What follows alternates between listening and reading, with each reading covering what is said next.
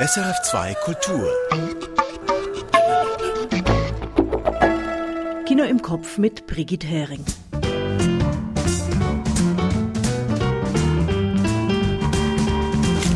Le Petit Nicolas ist zurück als Animationsfilm auch für Erwachsene. Georges Wirsch hat ihn gesehen.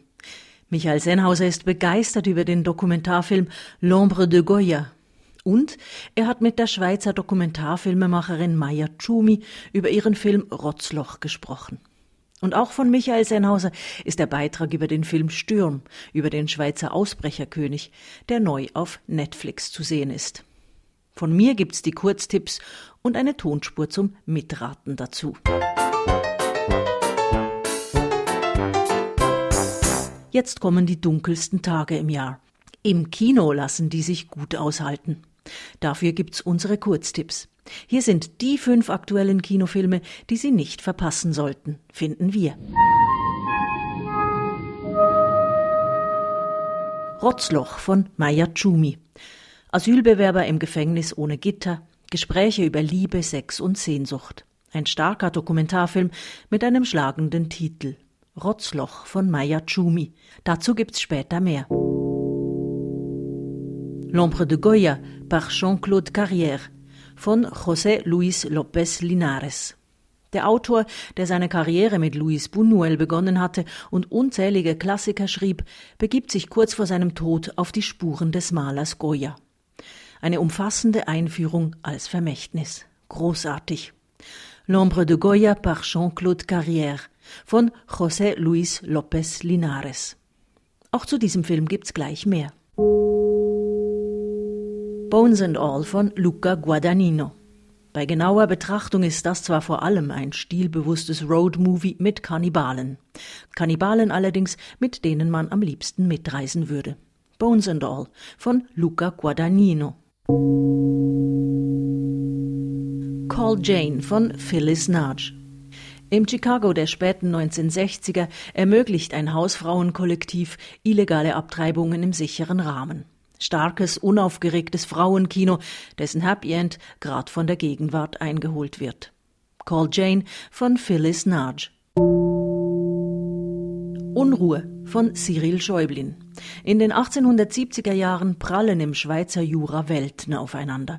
Uhrenfabriken werden kapitalistisch optimiert, während UhrmacherInnen die Idee einer anarchistischen Gesellschaft proben. Erfrischend kluges Kino, zart und radikal, historisch und zeitgenössisch zugleich. Unruhe von Cyril Schäublin.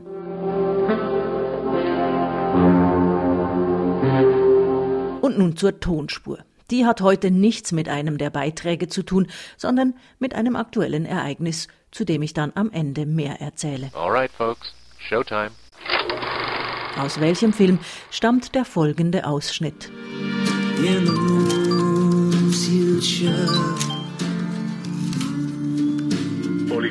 Ähm, hier ist Michaela Wunderlich aus Mannheim. Ja, das geht's ja nicht. Rufe ich zu spät an. Ja, ich freue mich riesig, dass du anrufst. Mein Sohn hat Ihnen die CD geschickt. Ohne dass ich... Ähm, Das ist ja süß. Wir lieben deine Songs, wirklich, alle hier. Wir wollen dich unbedingt. mich? Bei was denn? Bei Second Chance. Am Dienstag senden wir hier aus Zürich die erste Vorentscheidungsrunde. Live, natürlich. Eine unserer Kandidatinnen wurde heute so krank, dass wir dringend Ersatz. Und dann haben hier alle geschrien, Michaela. Am Dienstag kann ich aber nicht. Warum nicht?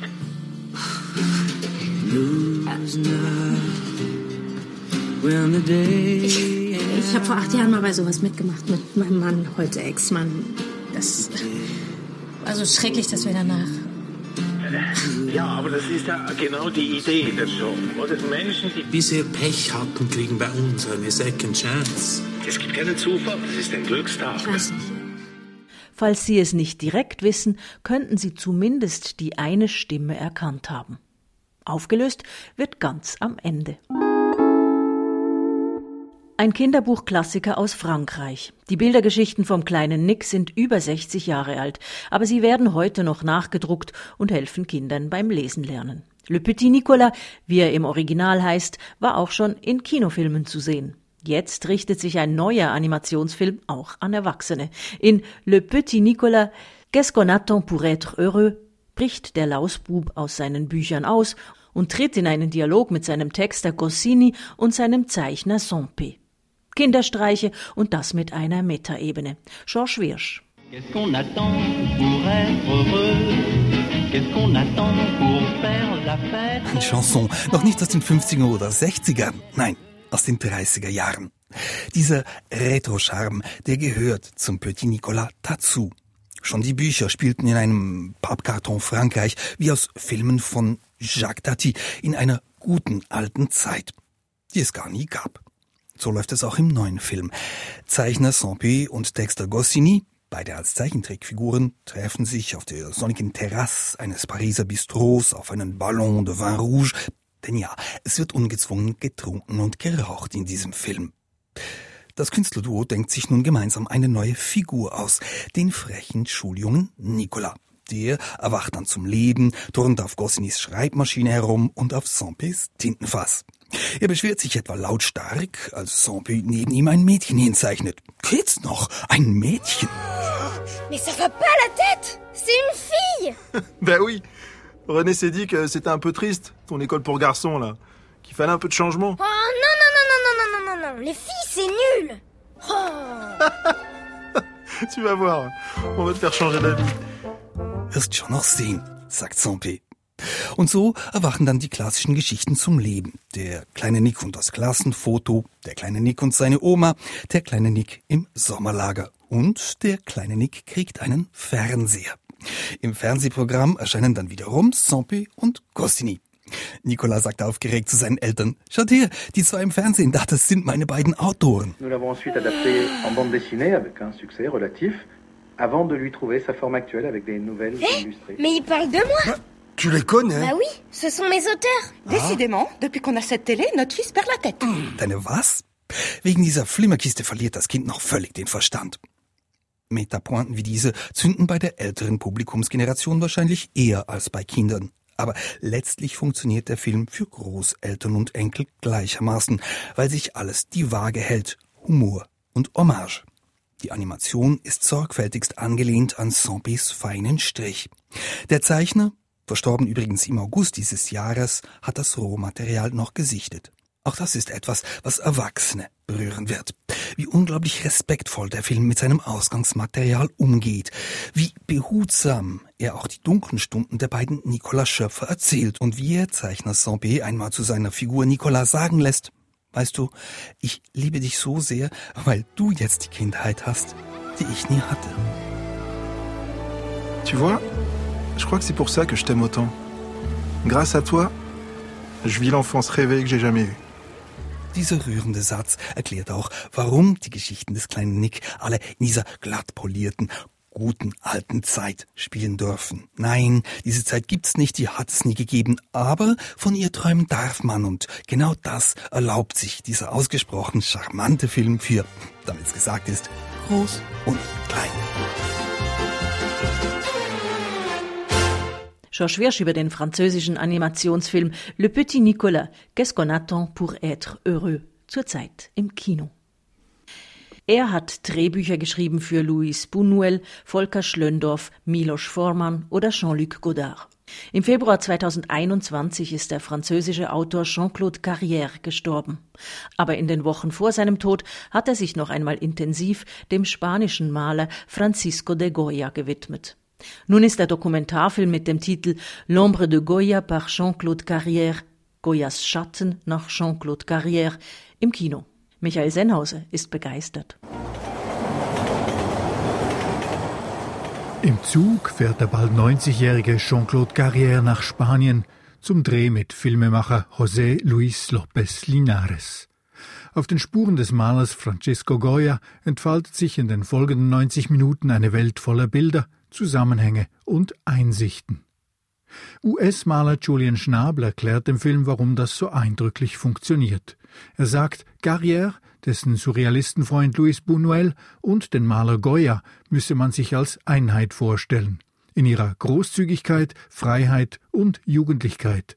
Mit 89 sei Carrière noch immer ein staunendes Kind. You have to think of Louis Buñuel and you have to think of Jean-Claude in the same breath as you do Goya. The generosity and at the same time, the freedom and the youth. At 89 years old, he was an absolute child. He was an absolute child, but he had an encyclopedia of feeling and of talent. And so that we don't we won't see very many people like Jean-Claude Carrier coming through these doors.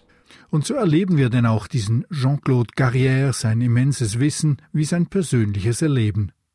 Goya sei wie ein Scharnier zwischen den Epochen gewesen, sagt er. C'est quelque chose dont il est impossible de ne pas parler quand on parle de Goya. Il se trouve, et je crois que c'est ce qui fait sa grandeur, il se trouve vraiment à une charnière entre plusieurs mondes. Der Maler kannte und malte den spanischen Hof, aber auch das Volk, den Krieg Entre le monde ancien, dans lequel il est né, il est né à Fuente de Todos dans un petit village, il a reconnu la cour d'Espagne, il a été le peintre officiel, et, il, a, peint toutes les classes de la, société espagnole, il a même peint des prisons. Rien ne lui a échappé, son regard a été très largement ouvert sur cette période-là.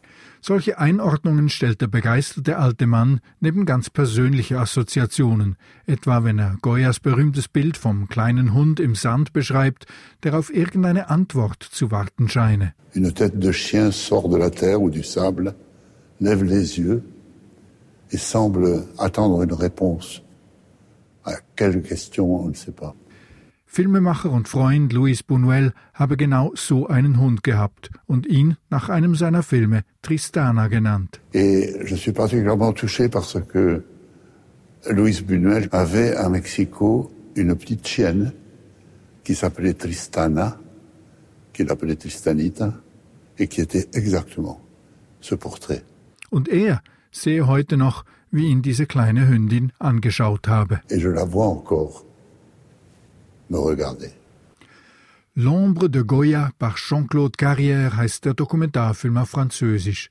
Goyas Schatten nach Jean-Claude Carrière. Der englische Titel verspricht gar Goya, Carrière and the Ghost of Buñuel. Der Film löst das alles ein und noch einiges dazu. Gleichsam als Abschiedsgeschenk hinterlässt uns Jean-Claude Carrière hier ein enorm zugängliches, staunendes Gesamtkunstwerk. L'ombre de Goya par Jean-Claude Carrière ist jetzt im Kino. Rotzloch heißt ein Dokumentarfilm, den Maya Tschumi mit vier jungen Männern gemacht hat, die in der Schweiz Asyl suchen und im Rotzloch, einem Ort in der Innerschweiz, untergebracht sind. Sie spricht mit ihnen über Sehnsucht, Liebe und Sex, über Angst und Erwartung. Michael Sennhauser wollte von Maya Tschumi wissen, wie der Film entstanden ist und thematisiert ihren weiblichen Blick auf Männer und eigene Vorurteile. Maya Jumi, der Filmtitel, benennt zuerst einmal zwar einfach die Asylbewerberunterkunft, in der sie ihre Protagonisten gefunden haben, aber der Name Rotzloch ist derart schlagend, dass damit auch der Filmtitel zu einer Provokation wird. Ja, tatsächlich war das auch einer der ersten Gründe, warum ich diesen Film dort machen wollte. Also ich habe da Schüler besucht, denen ich Deutsch unterrichtet habe für eine Weile, die da gewohnt haben. Und als ich dann diesen Ort betreten habe und herausgefunden habe, dass der Rotzloch heißt und das ist dann auch noch ein sehr altes Industriegebiet im Kanton Nidwalden, da war irgendwie für mich klar, dass man damit was machen muss. Und man kann sagen, der Filmtitel ist dermaßen stark, also der generiert Aufmerksamkeit schon für sich. Das würde aber wahrscheinlich auch bedeuten, dass Sie den als Arbeitstitel nicht verwendet haben, zum Beispiel als Sie bei den Behörden um die Filmbewilligung nachgesucht haben. Oder hieß das Projekt dann schon Rotzloch? Also für mich hat sich alles sehr fremd angefühlt, was nicht Rotzloch ist. Und wir haben dann aber als sozusagen Kompromisslösung einen Untertitel beigefügt. Das war's dann.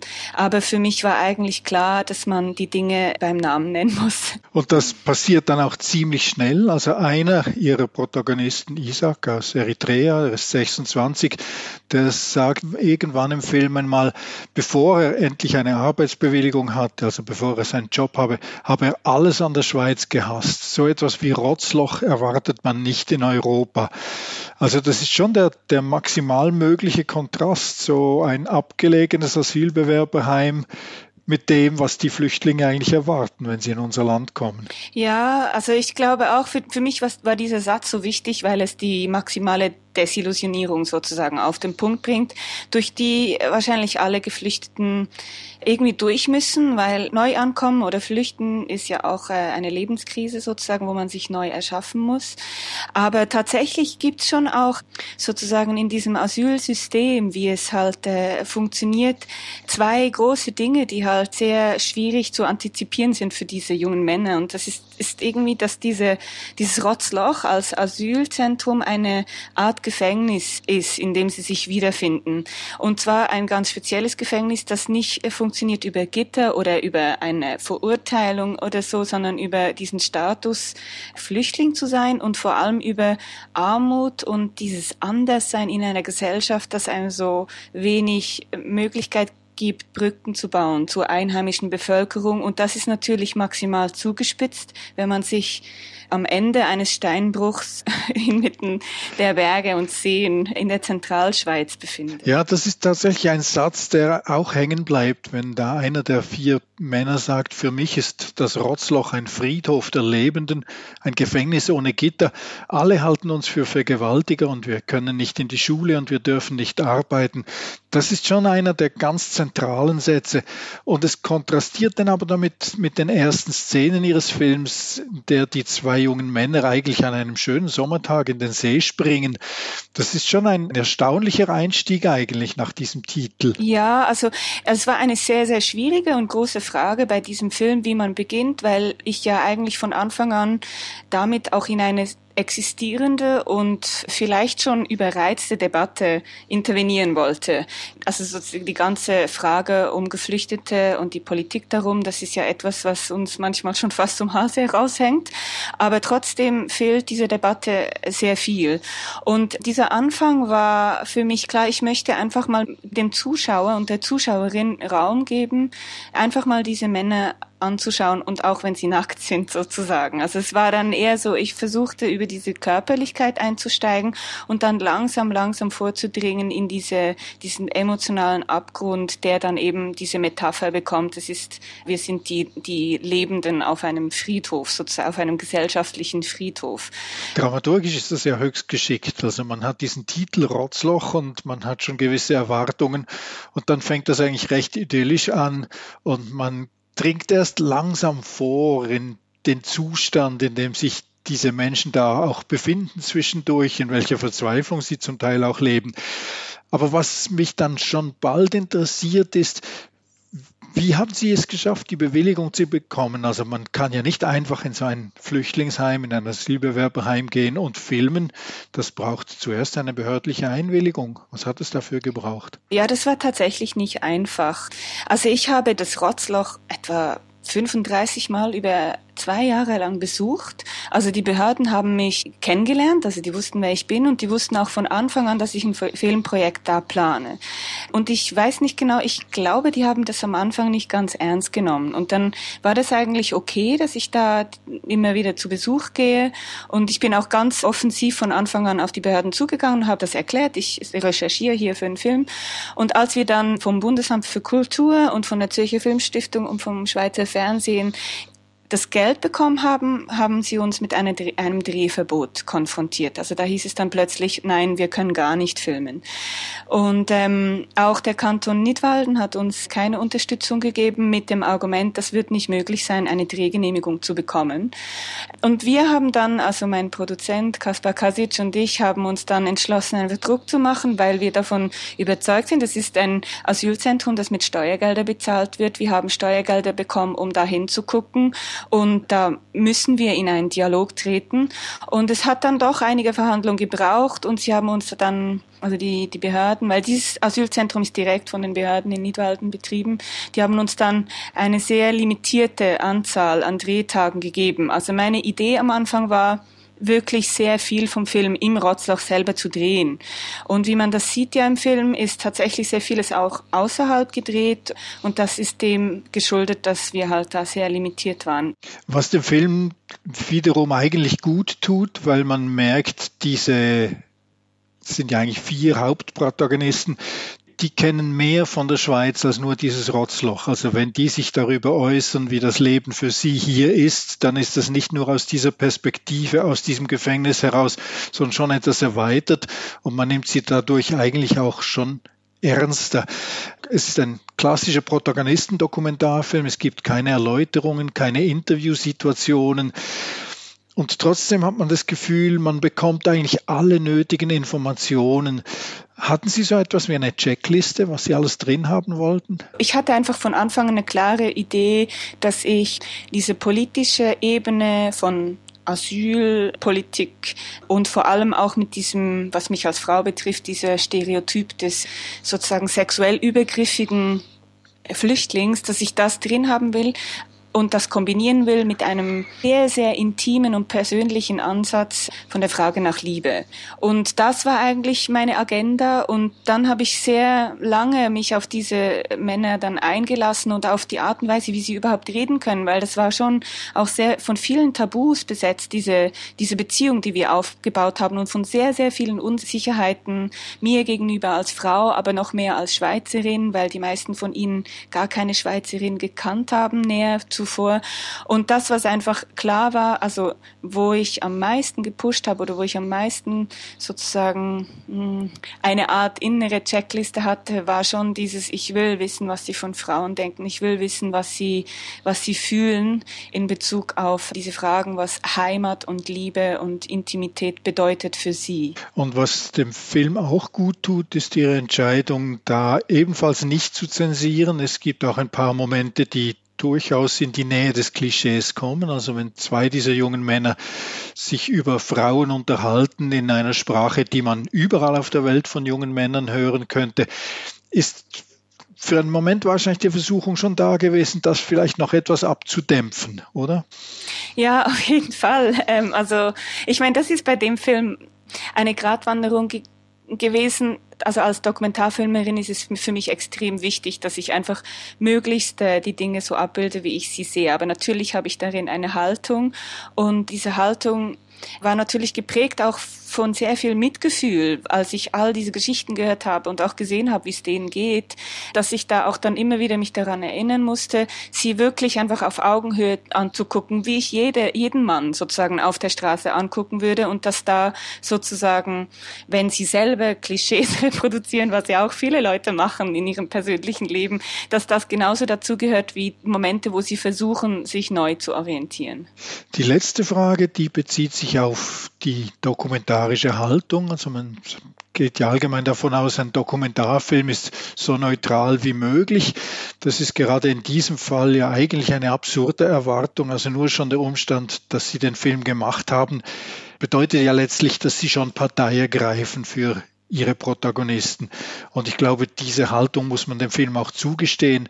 Hatten Sie Mühe mit der Abgrenzung oder war für Sie Ihre eigene Haltung von Anfang an absolut klar? Die Haltung war von Anfang an klar. Ich hatte Momente natürlich, wo es schwierig war. Also gerade äh, zum Beispiel, als dieser junge Afghaner sich das Leben genommen hat, das war für mich ein sehr ähm, schwieriger Moment, weil ich da auch von vielen Geflüchteten angesprochen wurde, ah, sie müssen uns helfen, uns hört niemand und so. Und da war ich schon sehr in so einer Doppelrolle, also dass ich irgendwie als Aktivistin äh, sozusagen dass ich, äh, da sein könnte oder da bin und natürlich auch als Filmemacherin. Und ich glaube, das war sehr, sehr wichtig, auch, auch ein Lernprozess für mich, irgendwie erstens die Welt dieser jungen Männer zu verstehen und, und, und dabei mich auch immer neu abzugrenzen, wo es nötig ist. Und für mich war es auch sehr wichtig von Anfang an, dass der Film eine Haltung hat. Und meine Haltung ist in dem Sinne, gerade weil ich als Frau ja nicht einfach nur sagen kann, das ist sicher alles toll, was die, was die da denken und machen über Frauen, dass ich da versucht habe mit der Haltung, ich gebe ihnen einfach eine Chance sozusagen hingehe. Also es war auf jeden Fall ein Projekt, wo ich sehr viele eigene Vorurteile auch abbauen musste, im positiven wie im negativen Sinne. Sagt Maya Chumi. Ihr Dokumentarfilm Rotzloch wurde von SRF co-produziert und läuft im Kino und auch am Human Rights Film Festival in Zürich, das noch bis nächsten Dienstag, 6. Dezember läuft. Vor einem Jahr hatte der Spielfilm über den Schweizer Ausbrecherkönig Walter Stürm seinen großen Kinostart. Dann fiel er der nächsten Covid-Welle zum Opfer. Nun ist Stürm, bis wir tot sind oder frei, auf Netflix zu sehen. Michael Sennhauser hat Ivan Madeo, dem Schweizer Produzenten des Films, dazu ein paar Fragen gestellt. Eben haben die Dreharbeiten zur aufwendigen SRF-Serie Davos begonnen, in Köln.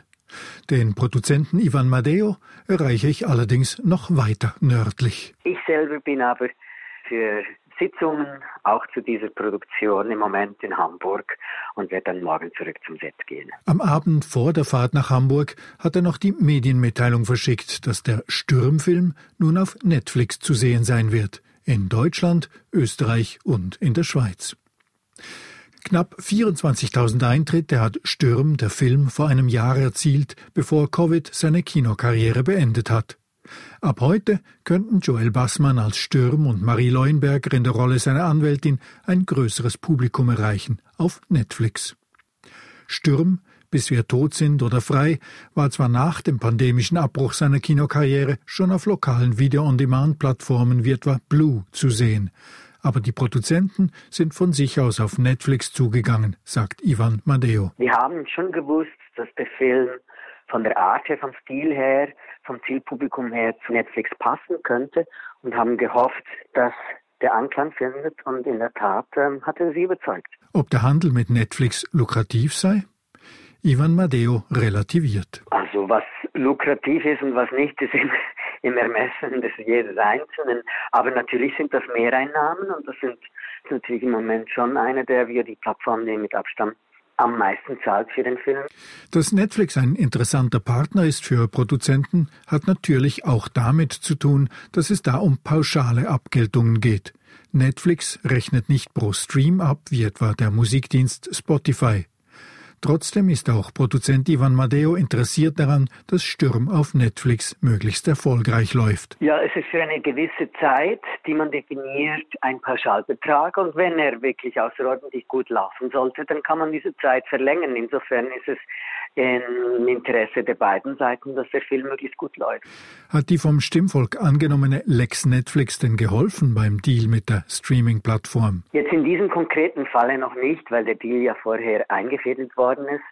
Aber ich kann mir natürlich sehr gut vorstellen, und es wird ja wahrscheinlich auch so sein, dass Schweizer Produktionen mehr Chancen bekommen, auf Netflix und auch anderen Streaming-Plattformen zu landen, wenn ein Budget vorhanden ist, das so oder so ausgegeben werden muss. Das heißt, es wird die Visibilität unserer Schweizer Filme auf jeden Fall erhöhen. Nun sind also Joel Bassmann als Walter Stürm und Marie Leuenberger in der Rolle seiner Anwältin ab heute in Deutschland, Österreich und in der Schweiz auf Netflix zu sehen. Und wenn sich dafür genügend Netflix-Kundinnen im deutschsprachigen Raum interessieren, besteht für Stürm die Chance, weitere Teile der Netflix-Globalisierung zu erreichen. Und über weitere Territorien wird jetzt gesprochen und ob das dann andere auch beeinflusst in dieser Exklusivität oder nicht, das will man dann sehen. Ganz so global sichtbar wie Israel mit der Serie Fauda oder Südkorea mit seinem Netflix-Hit Squid Game wird die Schweiz mit diesem Sturm also nicht. Aber ein bisschen sichtbarer schon. Der Schweizer Film Stürm ist nun auf Netflix zu sehen. Und Netflix bekommt nächste Woche noch mehr Konkurrenz. Mit Paramount Plus startet nun ein neuer Streamingdienst. Versprochen sind Blockbuster wie Top Gun Maverick, die neue Star Trek Serie und eine neue Serie des Schweizers Danny Levy. Der Scheich soll sie heißen und sich um einen normalen Familienvater drehen, der sich als millionenschwerer Scheich ausgibt und die Zürcher Finanzwelt aufmischt. Und zu diesem Anlass habe ich auch die heutige Tonspur aus einem Film von Danny Levy gewählt. Die Welt der Wunderlichs ist es aus dem Jahr 2016. Es geht, wie so oft bei Danny Levy, um eine vollkommen verrückte Familie. Im Zentrum ist die Sängerin Mimi, gespielt von Katharina Schüttler. Sie wird für eine Castingshow nach Zürich eingeladen. Und vielleicht haben Sie auch schon erkannt, wer am anderen Ende des Telefons als Produzent der Show sitzt. Es ist Mike Müller in the rooms you Ähm, hier ist Michaela Wunderlich aus Mannheim. Ja, das kennt sie ja nicht. Ruf ich zu spät an? Ja, ich freue mich riesig, dass du anrufst. Mein Sohn hat Ihnen die CD geschickt. Ohne dass ich. Äh das ist ja süß. Wir lieben deine Songs. Wirklich. Alle hier. Wir wollen dich unbedingt. Mich? Bei was denn? Bei Second Chance. Am Dienstag senden wir hier aus Zürich die erste Vorentscheidungsrunde. Live, natürlich. Eine unserer Kandidatinnen wurde heute so krank, dass wir dringend Ersatz. Und dann haben hier alle geschrien, Michaela. Am Dienstag kann ich aber nicht. Warum nicht?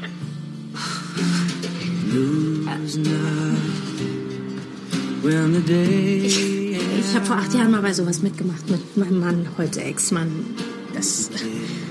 Also schrecklich, dass wir danach ja, aber das ist ja genau die Idee der Show. Oder Menschen, die bisher Pech hatten, kriegen bei uns eine Second Chance. Es gibt keinen Zufall, das ist ein Glückstag. Ich weiß nicht.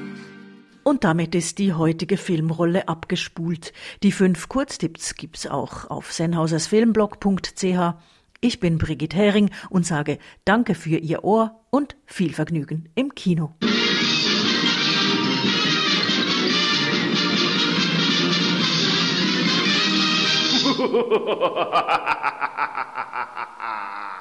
Erfahren Sie mehr über unsere Sendungen auf unserer Homepage srf.ch.